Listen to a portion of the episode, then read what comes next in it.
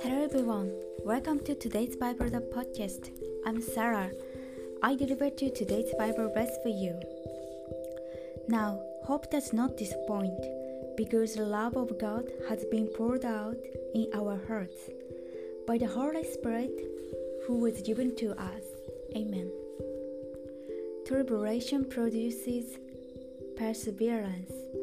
Perseverance produces refined character and refined character produces hope. And hope never ends in disappointment. The current suffering will eventually lead to hope.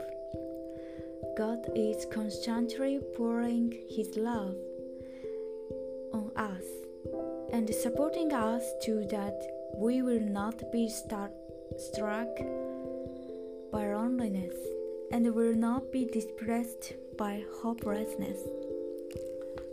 Thank you for listening. Hope you have a wonderful day.